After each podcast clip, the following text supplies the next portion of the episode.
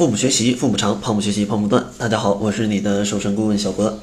本期节目呢，依然会给大家来分享一些很多小伙伴会在减肥当中遇到的问题，而且这个问题它不仅不会让你瘦，还会把你的健康给透支掉。不知道听到这儿啊，你有没有一点好奇？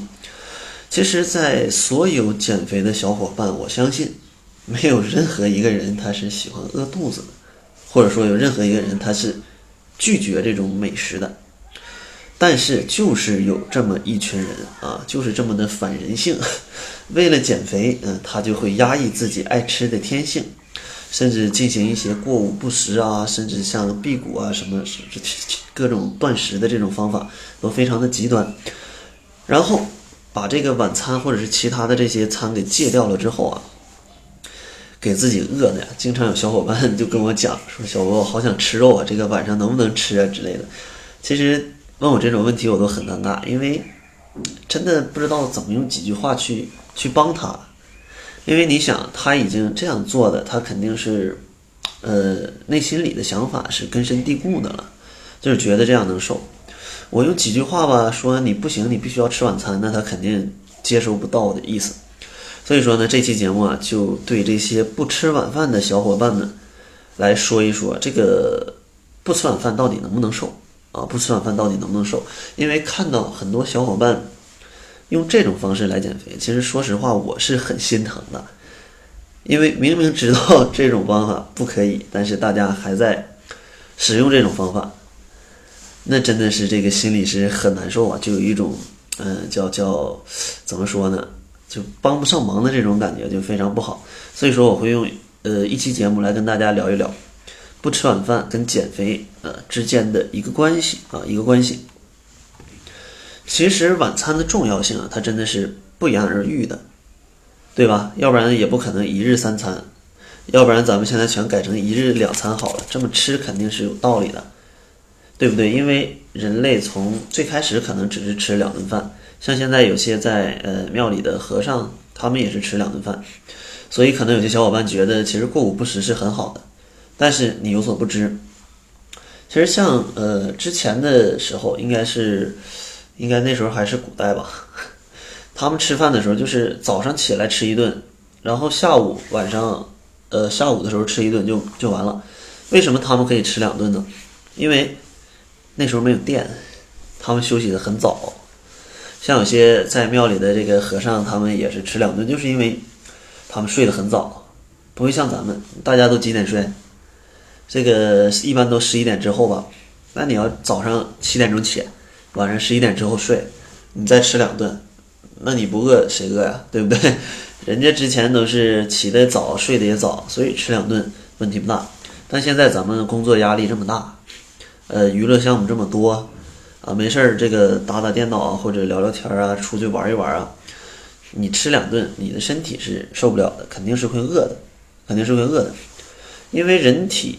它胃消化食物，就算你吃的很好很饱，就是正常吃饭的这种感觉，它就是也就需要四到六个小时就把它消化完了。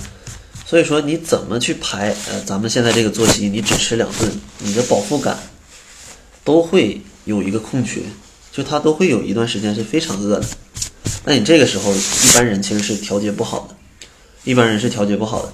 所以说，咱们还是要正常去来吃三餐，让自己的饱腹感可以维持一整天。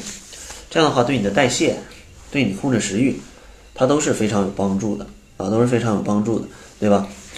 而且，呃，还有一个统计，就是其实晚餐它对于减肥真的非常重要。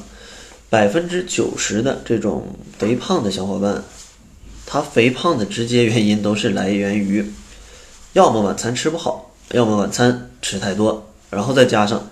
晚上活动量很小，热量的消耗非常低，多余的热量呀，就在这个胰岛素的作用下合成大量的脂肪，然后这种习惯常年不改掉，日积月累就形成了肥胖。那既然晚餐吃的太多会发胖，那是不是说晚餐不吃就可以瘦？反正之前讲了那么多，它肯定不是。接下来给大家来讲一讲为什么啊？为什么？其实大家就像刚才我讲过午不食一样，大家千万不要听信谣言啊，觉得适合别人的就是适合你的。你可以思考一下你的工作时间跟你的用餐时间，还有你的消化时间来算一笔账。你如果可以确保中间不饿，那你也可以去这么尝试。但如果你中间很饿，那这种方法其实对于你控制食欲其实是很差的，也是很差的。而且咱们来算一下，早上七点吃一顿，中午十二点吃一顿，然后十二点吃的东西到下午五点钟可能消化完了，然后到第二天早上七点再吃，你中间有多少的时间是空腹的？呃，晚上五点到第二天七点，我算算，这是十二，哎呦，十四个小时。十四个小时的空腹时间，大家可以想象，胃里是空的，胃液的 pH 值是一二左右，一二左右，这么酸的胃胃液，它会不会腐蚀你的胃黏膜、胃黏膜，让你的什么有胃病之类的？因为很多小伙伴节食都有胃病啊，这个其实跟节食它是有很大的一个一个关系的。所以说，第一个就是它会让你的胃不好。让你胃不好。其实，如果你的脾胃如果要出了问题，那其实你消化食物或者是代谢能力它都会下降，有影响。那这个对于你之后的减肥跟健康，其实是一个非常大的一个隐患，非常大的隐患。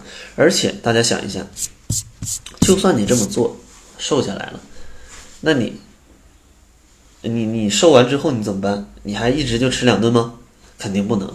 百分之八十以上的伙伴都是瘦完了就开始开始作了。开始 开始吃了，我瘦了，我可以随便吃了。那你想，以前吃两顿，现在吃三顿，你说你自己不胖，你自己信吗？而且，当你经过长期的节食，你再这样恢复饮食，再加之大吃大喝，其实你是非常容易去反弹的，因为你的身体进入了一种节能的状态。这种状态的时候，它是非常容易吸收热量的，同时非常愿意把热量储存起来。